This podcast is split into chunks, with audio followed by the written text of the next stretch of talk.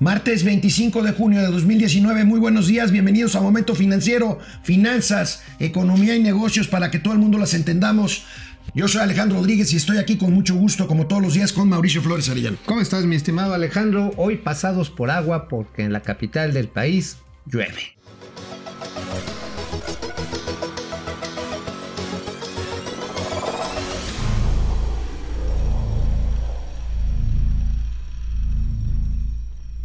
Y como el cuento de ahí viene el lobo, nosotros ya varias veces hemos dicho que pues ahí viene la licitación de medicamentos para evitar el desabasto de pues toda clase de medicinas, reactivos e insumos necesarios para atender a los enfermos en el sector público, en, la, en el sistema de salud pública. Ayer Ayer nuevamente la presentación de ofertas por parte de las empresas interesadas en participar en este proceso fue cancelado nuevamente, pospuesto para el día de hoy. Se supone que ahorita a las 8 de la mañana en estos momentos está teniendo lugar este procedimiento porque el fallo tiene que darse el próximo viernes si no queremos tener más problemas de desabasto. Mauricio Flores, ¿qué está pasando con esto? Bueno, bueno, mira, este, así como a las 8 a las 8 de la mañana, pues nomás no fue. Se movió unos minutitos, digo, porque lo que llegaba. O sea, se, volvió a posponer. No, no, no se pospuso. O sea, no, digamos que como que se atrasaron tantito. Aquí tengo información.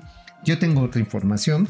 Eh, exactamente a las 8.15 Todavía faltaban alrededor de 30 minutos, tal vez 20 para que iniciara el procedimiento. Se empezó por ahí de las 8.40, 8.50. Digo, en lo que abren las, las bóvedas, en lo que presentan los documentos.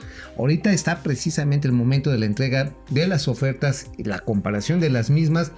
Hubo cejas muy alzadas en la industria por esa posposición a la que tú te refieres. Se cayó el sistema. ¿Qué quiere decir con esto? Que bueno, esto lo dijo la misma oficial mayor, ¿no? Sí, que sí, se cayó digo, el sistema. Sí, sí, doña Raquel de Buen Rostro, digo, tiene un gran sentido del humor. Oye, ¿se cayó con Y o con doble L? Es lo que no se precisamos, ¿no? O sea, una es que se cayó y otra es la que se hizo chitón. Este, la cuestión está en que desde el jueves, por ahí de las 9 de la mañana, 10, empezó a tener problemas la plataforma con Planet. Se informa a los licitantes, este, pero se les notifica. Lo correcto es que se les hubiera notificado el viernes. El viernes en cualquier trayecto del día, decirles, oigan, no traigan sus ofertas, les vamos a avisar el lunes que el lunes no va. Bueno, hasta el lunes, esperaron hasta el lunes para decirles que se pasaba para el día de hoy. Ese inter es donde mucha gente dijo, a ver, a ver, a ver, a ver, ¿qué está pasando aquí? Están abriéndole la puerta para que llegue otro oferente, para que lleguen medicinas del lejano oriente. ¿Qué es lo que están pasando? O sea, esta es la parte de suspicacias, de la parte de, pues yo diría de incertidumbre, de falta de confianza a la que nos hemos referido. Uh -huh. Ojalá que nada más haya sido un tema técnico.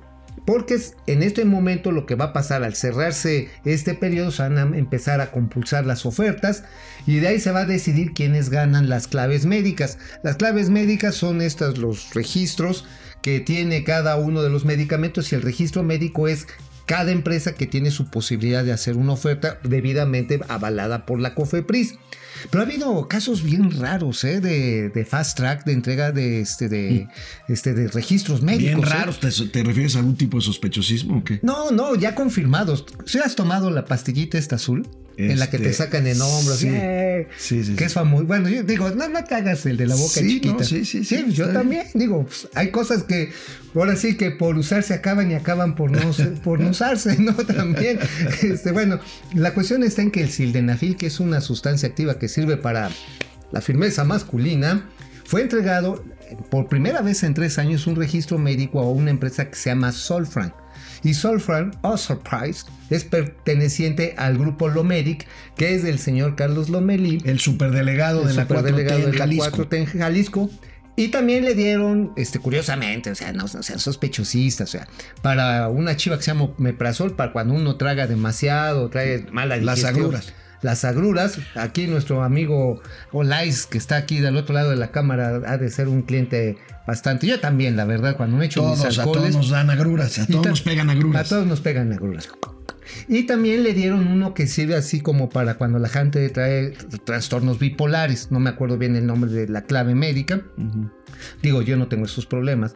El asunto está en que a final de cuentas, mi estimado amigo, hay una preocupación por los trámites fast track que se han venido dando y fue anunciado por la COFEPRIS, pero hay duda de que si realmente se observaron las mejores prácticas internacionales. Ahora, amigo, ¿habrá o no habrá medicinas suficientes que garanticen el abasto en los hospitales públicos en el segundo semestre del año?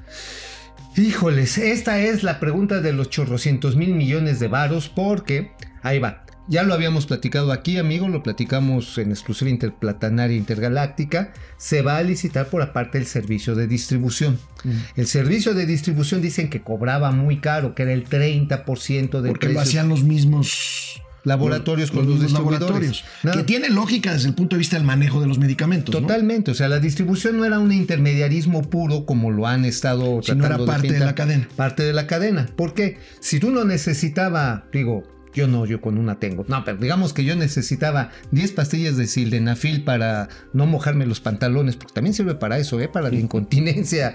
Este, necesitaba 10 pastillas, me las mandaban las pastillas en un pellet de 10, para no me mandaban ni 15 ni 8. Para que llegara precisamente a mi clínica de salud y la pudiera usar y disponer en tiempo y forma, tenía que haber toda una cadena que lo seleccionara, lo empaquetara y me lo entregara. Ese proceso logístico era lo que costaba el 30% más o menos de cada producto. Ahora quieren que cueste el 5 o el 7% del valor de los productos. Ahora el reto va a ser que los lleguen a 7 almacenes, agarren así los medicamentos y los pongan en tiempo y forma a disposición de los pacientes. Bajar ese costo será posible, ahí es donde está el gran reto de esta nueva modalidad de licitación. Y sobre todo, aparte del costo, pues es un salto mortal que arriesga, en caso de que algo no salga bien, por, por inexperiencia o lo que quieras, por pues dificultades técnicas. que los medicamentos no lleguen. Por dificultades técnicas, o que lleguen a destiempo, o que lleguen... O que lleguen en mal estado. En mal estado, o sea, sí son muchos asegúnes, eh, Raquel Buenrostro asegura que no, la Secretaría de Salud asegura que no, que me llegar en tiempo y forma Ojalá de veras, de veras, yo sí quiero tener otros datos y quisiera estarme comiendo la lengua a pedazos. El caso es que el fallo se da supuestamente el próximo viernes. Y el próximo viernes y se tiene que empezar a sutir el lunes. Ese es otro salto difícil. Bueno. Porque pues son pues bueno, estamos hablando de que cuando menos son 200 millones de piezas las que se tienen que empezar a distribuir. 200 millones, imagínense ustedes. Bueno, nosotros vamos a estar al pendiente aquí, ojalá, les tendremos al tanto. Nosotros deseamos, por supuesto, que se logre el objetivo tanto del ahorro pero sobre todo que los medicamentos no falten en los hospitales públicos. Bueno, cambiando, cambiando de tema, hoy, hoy eh, llama mucho la atención que los dos periódicos especializados que circulan en la Ciudad de México y en el país, el financiero y el economista, los dos apuntan cifras oficiales de petróleos mexicanos en donde se da a conocer una caída, una caída del 10% en la producción de petróleo. Aún no frena su caída la producción de petróleo, pues es una tendencia que no es nueva, pero que parece que se ha eh, marcado en estos últimos tres meses ya en el gobierno de la 4T. Eh, es un problema, es un problema serio porque pues la 4T ha comprometido no solo estabilizar la producción que venía ya a la baja, sino llevarla a más o menos 1.900.000 barriles diarios de petróleo en producción. Ahorita andamos como 1.600.000. Este es un problema serio, amigo. Bueno, sí es un problema y bueno, ciertamente no lo ha generado la cuarta transformación. Es un problema pues, de la geología y también de que, perdón por la frase, nos hemos mamado el presupuesto, en presupuesto público, la riqueza extraída por Pemex. Hay que recordar que con Vicente Fox se tuvieron los más altos niveles de producción y de precio. Los excedentes petroleros eran grandísimos. Que fue el pico de Cantarel. El pico de Cantarel. Y, además con un petróleo a 100 dólares. 120. 120 y eh, construimos centros de convenciones hasta en el pueblo más pulgoso que hoy no sirven para nada y están cayéndose a pedazos esos, esas infraestructuras. Se gastó a lo tonto, se gastó en muchos programas asistenciales con el neoliberalismo también. Sí y que tampoco tuvieron un efecto ah, impactante en la mejora de las condiciones de vida de muchas familias. Entonces, por lo tanto, literalmente extraímos una riqueza, la ordeñamos de Pemex, no se invirtió en Pemex y esta producción que llegamos a máximos de prácticamente 3 eh, millones de barriles diarios. Un poco más quizá. tal vez 3 millones 100, creo que fue el pico. Después les precisaré bien en qué mes y en qué año. El asunto está en que al mes de mayo, según las cifras del propio Pemex, es 1.692.000 barriles. No, perdón, 6, 6 millón, 1.600.000 barriles. 600, Aquí tenemos las gráficas. 663 mil. 63 mil, que representa una caída de 28 mil barriles respecto, ahí sí ese número sí me lo sé, 1.693 barriles. Ahí está. 675, 691 barriles en abril, de marzo. Eh, vaya, aquí lo que podemos ver es que la producción se cayó dramáticamente a 1.623.000 barriles en enero, se recuperó a 1.700.000 en febrero, pero de ahí otra vez va para abajo. Tenemos tres meses y ahorita estamos sobre 1.663.000. La meta para este año es 1.900.000, ¿no? Amigo? Así es, una, una meta muy ambiciosa. Ojalá que sí le den otra vez, insisto, porque a Pemex se le están inyectando recursos fiscales, se le están inyectando recursos fiscales. Por eso muchos de los recortes que hay en, las áreas de atención pública, eh, de empleos, asistencia, bueno, hasta el INIFE, el instituto que se dedicaba a la construcción de escuelas, va a desaparecer. Imagínate. Esto, para, otro, esto para, según invertírselo a Pemex y darle la posibilidad de recupere toda la producción. Híjoles, el asunto está en que no es tan fácil como haber metido un popote. No, no, no, Y, el caso es que está faltando todavía el plan de negocios que estamos esperando y que tenemos aquí esperando semanas. Pero bueno, el presidente de la República ya se pronunció al respecto de estos datos, que son datos oficiales de Pemex. Hoy en la mañanera, hoy en la mañanera, ¿qué creen? El presidente tiene otros datos. Pemex se está limpiando. Pemex este, y va muy bien. Eh, pensaron nuestros adversarios que no íbamos a poder con el rescate de Pemex y lo estamos logrando. Estoy tranquilo porque se detuvo la caída en la producción. Hoy viene una información de que no es así, que van dos meses que sigue cayendo la producción.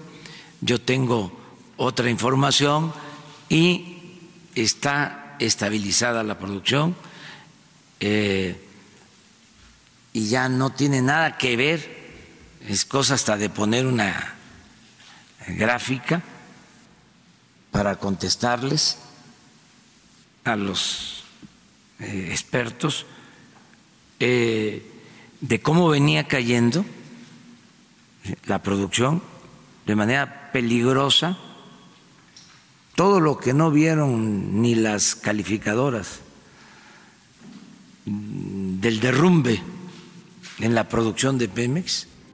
Bueno, bueno, pues sí, sí tiene otros datos, ahí está la gráfica, pero son los datos de Pemex. No me imagino que Pemex pues, se haya puesto a hacer numeritos por querer hacerlos, porque además esa información, amigo, tú sabes, se tiene que difundir a la bolsa de Nueva York, a la de Londres, a la de Frankfurt, donde cotizan los papeles de Pemex. si mienten, nos cae el chahuistle. El chahuistle. Entonces, nos cae, ándale, Nos, cae, nos cae, ya saben. Aquellito. Bueno, este, pero bueno, no todos son malas noticias. Una buena noticia, amigos y amigas de Momento Financiero. A pesar del sargazo, los cruceros afortunadamente siguen llegando a México. El líder mundial en llegada de cruceros, ustedes saben, es Cozumel y a pesar del sargazo mantiene esta posición. En el primer cuatrimestre de este año llegaron a México 3.4 millones de turistas por esta vía y aquí pues tenemos la tabla, Cozumel, Majagual, Ensenada, Cabo San Lucas y Mazatlán. Es un aumento de casi el 10% en el primer cuatrimestre de este año. Es una buena noticia, aunque no son turistas que derraman mucho dinero cuando se bajan del barco a dar la vuelta por, por los puertos a donde atracan, pero no es una mala noticia, amigo. ¿Atacan en esos puertos? Atracan. Ah, o sea que Bueno, llegan. atracan los barcos, no Ah. atracar de asaltar. Ah, ok, ok. Digo, para decir las cosas con propiedad. Bueno, la cuestión nada más rápido. Fíjate que es importante mencionar que allá en Cozumel, líder mundial, las playas de la zona sur están a salvo del sargazo por las corrientes. Por- Sin embargo, ya algunas áreas de la playa norte se han visto afectadas. El agua todavía es cristalina, todavía se puede hacer un snorkel maravilloso, se puede comer muy bien ahí. Sin embargo, la- la- las manchas de sargazo siguen avanzando y van a pegar la semana que viene, van a pegar desde Tulum hasta Xalac, que es el último pueblo de México antes de entrar a Belice. Bueno, dabas un dato ayer en Momento Financiero, en el segmento que tenemos todos los lunes en la maldita hora en Radio Fórmula, de que se ha detectado ya una gran mancha de sargazo que viene en camino hacia la costa eh, del Caribe mexicano. Así es, hay fotos en todos los periódicos el día de hoy de cómo el Centro de Monitoreo de Cancún del Sargazo muestra 552 kilómetros de diámetro, una plaga que se supone no nos debe de preocupar. Aunque tiene como 500 kilómetros de extensión. ¿no? Sí, 552 kilómetros. Dicen de que es el tamaño de la isla de Jamaica, la mancha de sargazo que viene para acá. Bueno, pero no nos debemos de preocupar, dicen por ahí, no es un problema grave. Hombre, la con gente dos en Cancún la sacamos. dice que sí. Bueno, amigo, ¿tienes noticias sobre la licitación de las medicinas? Sí, ¿Cómo nos va? están informando en este momento que está muy lenta, que el procedimiento se está volviendo pastoso, ya que se está pidiendo la información de manera hablada. Entonces imagínate si están participando entre 150 y 172 empresas y compañías diferentes para concursar cerca de 3.000 claves médicas. Híjoles, pues a los señores participantes les recomiendo que lleven un pañal para adulto, por supuesto, que lleven su torta, que lleven su frutzi, que lleven su café. Híjoles, y un lapicito para pintarse la rayita nuevamente porque van a estar muchas horas ahí sentados. Bueno, tenemos comentarios. Este, muchas gracias por estarnos viendo en nuestras plataformas, en Facebook, en Twitter, en, en YouTube. Eh, L. Surfstone. Me gustaría saber a ciencia cierta quiénes son los adversarios del presidente. A veces me preocupa. Bueno, pues la verdad es que si nos vamos al tema de que el país está dividido, pues yo diría que la mitad y la mitad. Ahorita a lo mejor estoy siendo O a lo mejor no un somos los columnistas. O a lo mejor nada más somos los periodistas, exactamente. Sí, porque hoy decía el presidente que el 95% de los columnistas se la pasaban chingui, chingui, chingui, chingui. Este, Bueno. Pues no, digo, también tiene cosas muy valiosas, digo, pero pues hay que aguantar vara. la- Ah. el ejercicio del poder así es. Ana Leiva Soriano, medicina, no hay médicos, no hay desde hace años, desde que estuvo gobernando el PRI. Efectivamente, efectivamente, Sí, este no es un problema. Miren, yo creo que aquí el problema, el problema no es tanto decir que, que- que los, que, los, que las dificultades empezaron a partir de que ganó la elección el presidente López Obrador. No, no. Hay muchos, muchos problemas que realmente heredó el presidente López Obrador. Aquí yo creo que es el, el encono que el propio presidente propicia al no reconocer que pues hay cosas que vienen desde antes y que hay cosas buenas o no tan malas que hay que en todo caso mejorar y mantener y otras cosas que de plano hay que cambiar. Pero este discurso que, que, planta un antes y después, yo creo que ese es el que nos está perjudicando. Pero además el discurso, las acciones que, a ver, en política pública dice Richard Taylor, que dice mi amiga, Premio Nobel de Economía 2017, que toda política pública necesita previa prueba de campo, si no es un salto al vacío. Lo dice Richard Taylor en su libro llamado y muy divertido, se los recomiendo mucho, Portarse mal. Ahí Bueno. lo dice. Entonces, ojalá que hiciéramos las pruebas antes de aventurarnos a cosas que no vamos a saber si todavía van a funcionar. Bueno, amigos y amigas, gracias por seguirnos. Mañana, ya a mitad de semana, nos veremos por aquí. Nos escucharemos 9.30 de la mañana. Eh, querido Mauricio, nos vemos. mañana. Nos vemos mañana.